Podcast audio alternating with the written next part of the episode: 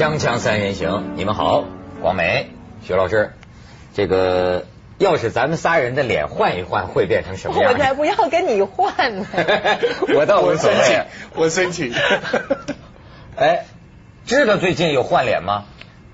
全球首例啊，不是吴宇森的电影啊，嗯，法国全球要，所以人家法兰西民族是吧？什么事儿都头一份，就是全球首例换脸手术，在法兰西已经进行完了，换了半张脸，而且真是很很奇异。上半张是吧？下半张，下半张。所以为什么眼睛还是原来的？哎，非常复杂。你看看这个照片啊，我给大家看一下我是怎么做这个。你看下边包括了鼻子、口鼻，手术的复杂难度非常大。因为过去一般说就是植皮嘛，从你的背上啊、大腿、臀部植皮，这个是拿另一个人捐赠出来的半张脸。行，导演，咱们再换一下。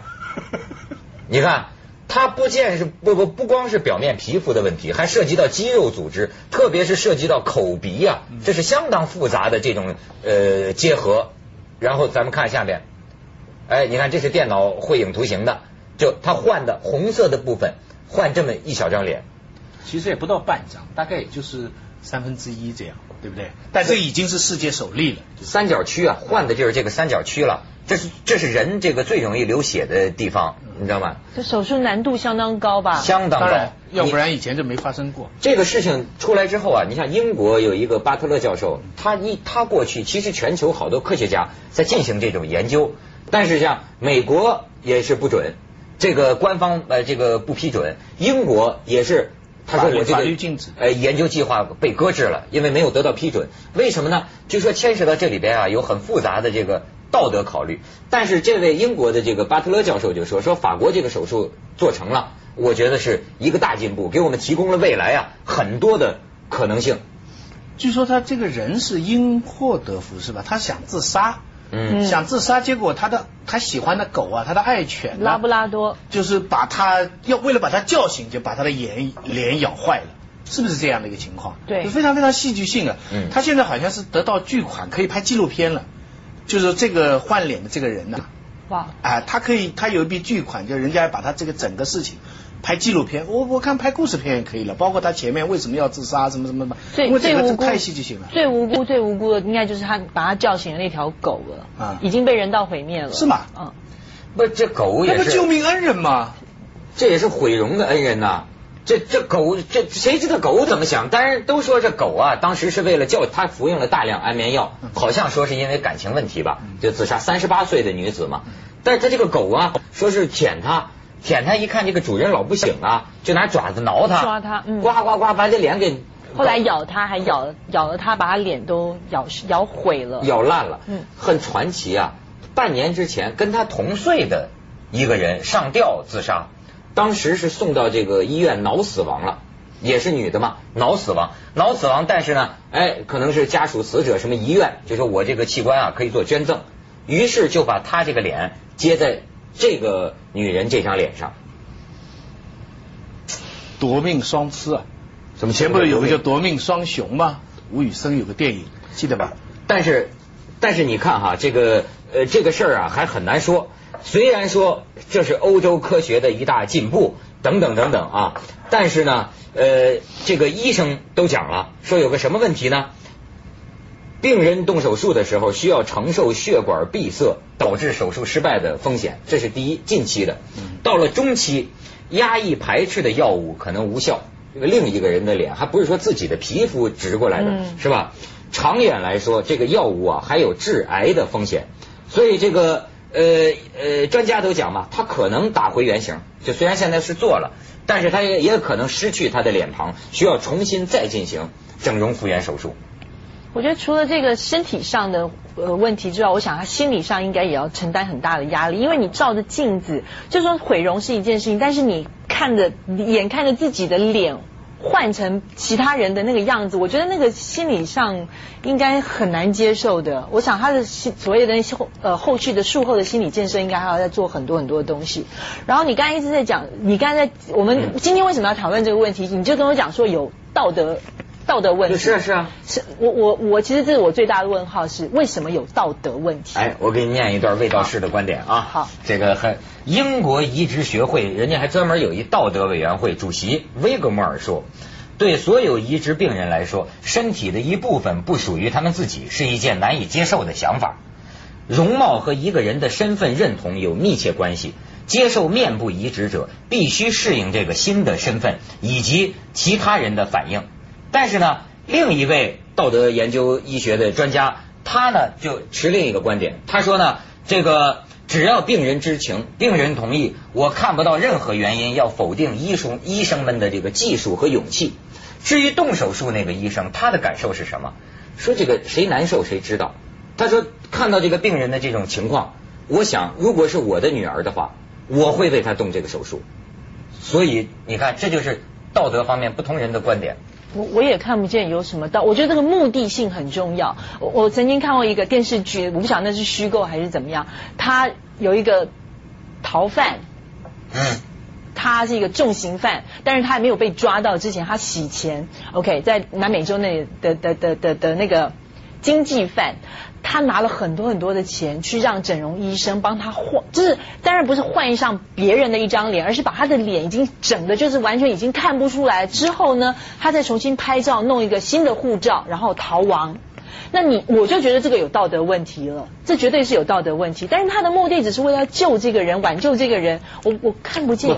在所谓的道德，你知道道德学家他考虑的都是一棍子打死一船人那种问题，就是他不会认为一个个案，比如说你有你的具体情况，就像什么当年的试管婴儿啊、克隆人呐，就是说我允许了你一个个案，这意意味着会引发一系列的问题，就是这都可以了，就一个可以做呢，全人类都可以做。哎，现在内在的东西换，现在没有太大的道德争议，嗯，包括换心脏，现在也有移植别人的，你刚才说了。某某人血全部换了，对不对？对，我我啊，他的性格也也也变了。对，性格变了，变成另外一个人了。对他说话的方式，因为我以前有个朋友，我有个朋友，他出了一个大车祸，他开他自己开跑车，然后被人家被人家怎么样碰了一下，他自己翻上去，然后整个车翻滚，他人家就觉得他应该是没有救了。后来那个家人说我要抢救，要抢救，所以他真的是。五脏六腑全乱了，乱了套了在里面。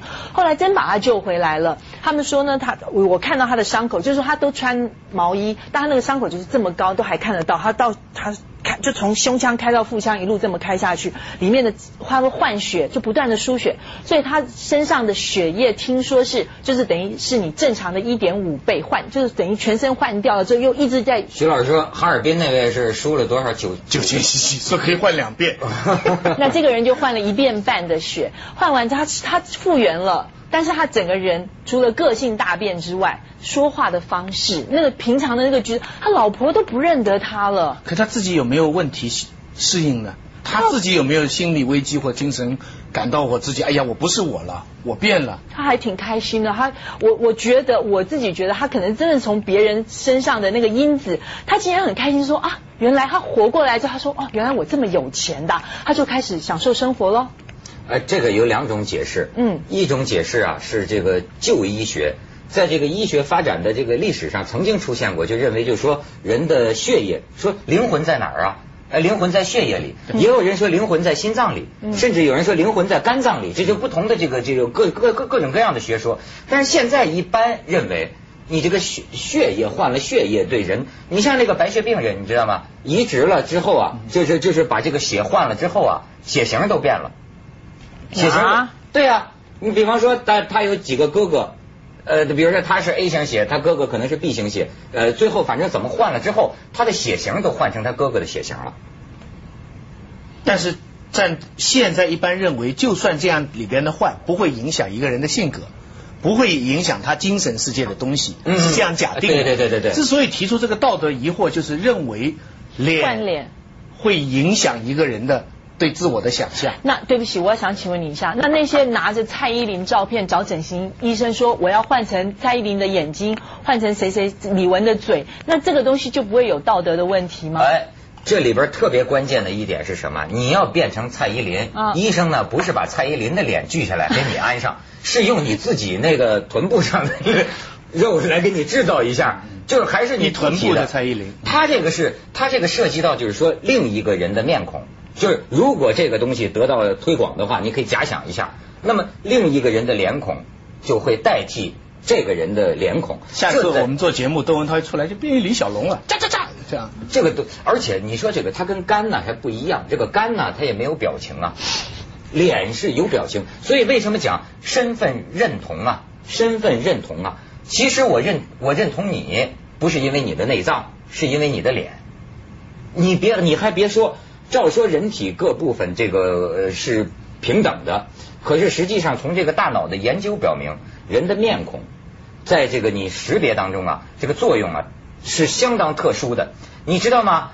在你的大脑的某一个地方储存着你遇见的所有人的面孔，就是。你在大街上看到的这个这个面孔，都会记忆在你大脑的某一个地方，哎，但是呢，当然这可能就就不，你当然会忘记，但是实际上你这个大脑那个地方储存着这个面孔，所以呢，比如说像是有出车祸的人，他这块地方大脑的这块地方受到破坏之后啊，见到自己的见到自己的亲生儿子和他的同学走在一起啊，他辨认不出来，他不是瞎子。他他他看得见，你很你很难想象他看到的是什么。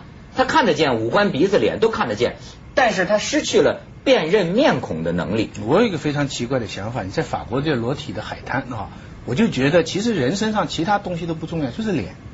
人其实怎么人遮啊，就应该遮脸。是啊，这个人最保密的应该是脸。你去看中东的这个这些女的哈，遮了脸以后真漂亮。嗯，你看他眼睛，然后你就在想象他其他。你到罗迪海滩上人身体其实没什么好，还是差不多，差不多的难看，对不对？都差不多的难看，对不对？也有好看。脸呢啊也有好看，大部大部分都。但 但是脸是一个最有最平等的。他很难说好看难看，准确的说，脸是各个不同的个性的。你如果其他部位你还用一定的标准能量的话，脸是最难量。所以我这就觉得，人类是不是最应该遮的是脸？下下一集咱们把脸都给蒙了。所以咱们中国人哎哎好啊，走过一块不能丢脸呢，爱面子啊，他是很有道理的。脸呢，确实是最重要的。锵锵三人行，广告之后见。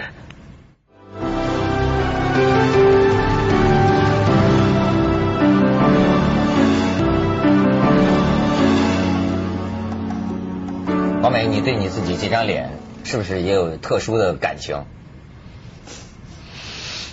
当然，不是，就是一个长得漂亮的女孩子啊，我不知道她是怎么对待，就是她是会不会就是一个人在房间的时候会长久长久的看着镜子，顾影自怜是吧？啊，觉得自己美呀，哎呀，这个会不会有这种啊？一定有。你又要觉得你又要觉得我不正常了。我告诉你，我最害怕就是看镜子这件事情。我刚刚出道当模特的时候，我们老师告诉我一件，我告诉你，你每天对着镜子八小时，你就对着镜子搔首弄姿，搔首弄姿，你马上就成名模。哦。我告我就没办法。怪不得我现在不上镜了，就缺乏这种训练。嗯。我改天送一面大镜子给你。哎，绅士。不，我觉得我一直觉得就。能把自己大幅度的整容的这些人，真是太勇敢了，真是很勇敢。你你想想，你看，也许是得到一点好处，你的鼻子高了一点了，眼睛大了一点或什么，可是你瞅着，他就不是你了，他跟你原来就不一样了。你要一，这真是直面美丽的人生啊！这个勇气比鲁迅在直面惨淡的人生更更加大的勇气。你你能想象吗？假如说人家能把你们往汤姆库斯的方向改一改。改的肯定比你漂亮，你愿意吗？嗯，所以现在我觉得这个事情，你比如说咱们说这些事情，都是因为出事故了，他他他他他这个脸被毁坏了。对，你说的那种是属于为了漂亮自己再去整容，这玩意儿那当当然是比较有勇气的了。但是其实这都关联到啊，你对你自己身体的一个看法。嗯，咱们脑子脑子里啊，呃，有很多就说古代人的那种意识，认为这个身体啊。怎么能够随便这个破坏、更换什么什么改造？哎，可是你现在看来，这个这个这个医学的这个知识啊，告诉我们好像就是我觉得就像了不起了，就像换脸的这个呃这个医生一样。你比如我过去啊是很封建迷信的，比如说我认为阑尾都会有用处的，呃没有用处的话，为什么要长在人的这个腹腔里？嗯，所以呢，我就不希望呃这个割阑尾，当然我也我我我也没割。但是你看，真到你病了的时候，我跟你说，你什么都不想，猪的肝，狗的肺，能活命就行啊。他这个心情是大不一样了。对，这真为了救命呢，什么都可以做。但是如果还没到这个地步呢？呃，他现在的争论也是在这里。他如果不换那个人的脸，他也还是可以活下去。他用他自己身上的皮肤去植一个可能不怎么样的一个脸，对不对？还是可以活下去。还有你讲到更复杂的一个就是自我想象、自我认同的问题哈。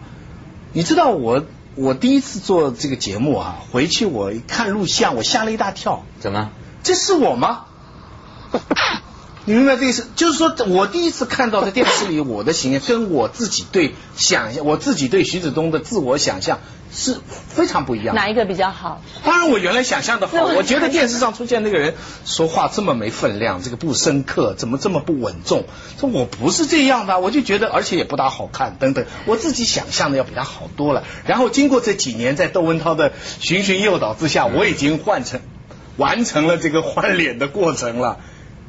但是窦文涛一个心理上的这个换脸，就是说我在想，人可能也是这样，就他一下子看到东西跟他原来想象的是是不一样，然后他渐渐渐渐的被迫认同说这就是你，然后你渐渐渐渐的你就觉得这是你，会不会有这么一个过程？我真的，我跟你讲，不是第一天啊，很长一段时间，我觉得，Come on，我是这样的吗？哎，就这样。所以徐老师做电视这种事儿，包括做这个广播这种事儿啊，呃，能改变人的。容貌，这我而且能改变人的声音，这都是我的亲身体会。你知道，就是咱们老玩那个游戏，呃，这个一个一个心理测验，就说你最喜欢的三种动物。第一种动物呢，就代表别人眼中的你自己；第二种动物呢，就是第一种动物是自己想象的，别人眼里你是什么；第二种动物是什么？你自己觉得你是什么？嗯。第三种动物呢，是实际上。天命所归，你的本命实际上你是什么？这个游戏不知道准不准，但是我感兴趣的是他看的这种方法。你知道，你比如说你在电视上的人，实际上啊，你你以为你自己是个什么样子，和观众以为你是什么样子，你不清楚。所以为什么说搞这一行你要人情练达？其实什么叫人情练达？我认为就是搞清楚这三种关系，你就人情练达。就是说，我知道。我在我周围人眼里，你们是怎么看我的？我是什么？我也清楚我自己怎么看我的。这两个可以是风马牛不相及的，而甚至我还能明白我实际上是什么。像他们说赵匡胤本来是打家劫舍，没想到这个穿上龙袍做了皇上，这是属于有时候你自己也不知道你你你实际上是什么。那从这个现代主义到后现代主义的最大的发明，就是说他根本把第三个给否掉了。嗯，他就认为没有一个实际上的你，所有的你就是别人认为的你，跟你自己想象的你的互相的调节。所以归根结底，所以现在的这是从哲学上讲是一个很大的一个一个算是发现。但是到了世俗的场面上，人家变成一个非常庸俗的功利。世界上没有什么东西是真的，什么东西都可以做出来，什么明星啊，什么有名的作家，什么东西哪有什么实际啊？做出来才是真的。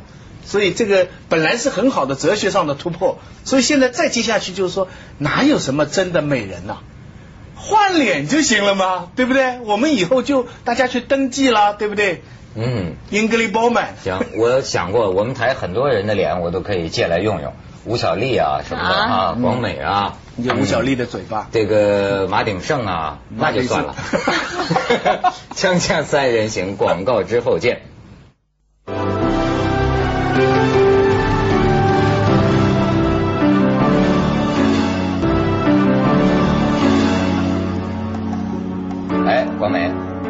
对于你的这个意义啊，非比寻常。我属于不要脸类型。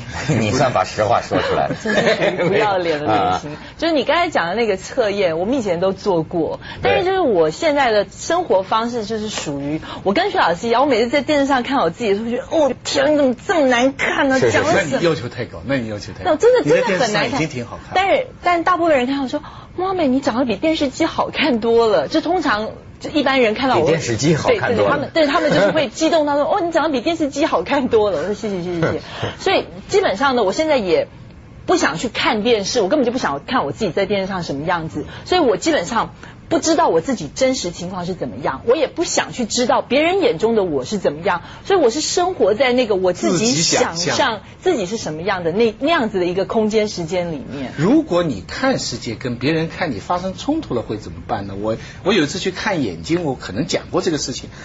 这个他们把一根那么细的铁铁丝插到我的眼珠里边，嗯，通那个泪腺看眼睛，包括了很可怕。然后回来的路上我就一路做梦，我说就构思了一篇小说，我就说，假如说哈，我得了一个病，这个病呢，你要是医呢，医完了以后呢，你的眼睛就看上去有问题了，就是比方说你们知道眼睛有时候有的人会，比方说抖得很厉害啊，或者看上去有一个眼睛不会动啊什么。